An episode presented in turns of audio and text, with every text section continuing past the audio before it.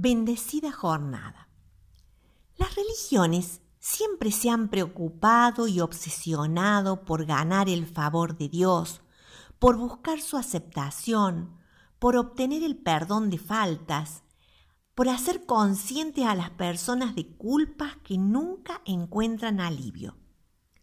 El apóstol Pablo, luego del fascinante poema del párrafo anterior que terminó expresando que Dios, a través de Cristo, reconcilió consigo mismo todas las cosas e hizo la paz con todo lo que existe en el universo, pasa a incluir a sus lectores en esas declaraciones.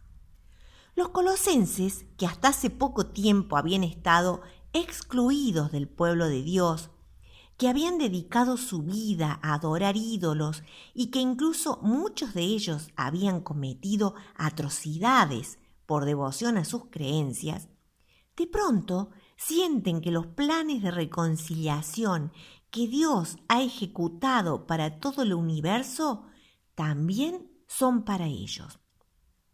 Pablo enfatiza esto. Antes no lo merecían, pero ahora han sido reconciliados a través de la muerte de Jesús.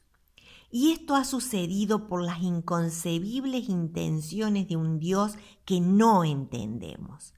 Nada más ni nada menos que para que ellos puedan tener acceso a su presencia, sean santos, sin mancha, sin culpa. El apóstol no exige que los colosenses presenten una carta de recomendación de buenos antecedentes, sino que les presenta una condición, condición que de alguna manera encontramos repetidas veces en el Nuevo Testamento, y es la idea de permanecer, perseverar, continuar. En este párrafo de la carta dice que deben permanecer firmemente basados en la fe, sin apartarse de la esperanza que tienen. En realidad, esto de permanecer no es tanto una condición que descalifique al que no la cumple, sino una recomendación de amor que conoce las debilidades humanas. Es como si alguien nos dijera que para estar fuertes debemos alimentarnos bien, hacer actividad física, descansar. Para poder disfrutar de la inexpresable gracia de Dios, solo debemos permanecer aferrados a Él.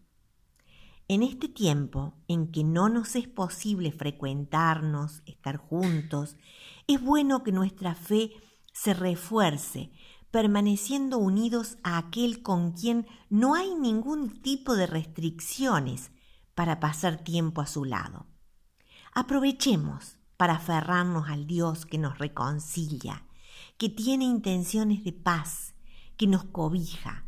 Aprendamos a confiar en Él y así podamos crecer en fe y en esperanza. Que el Señor les bendiga.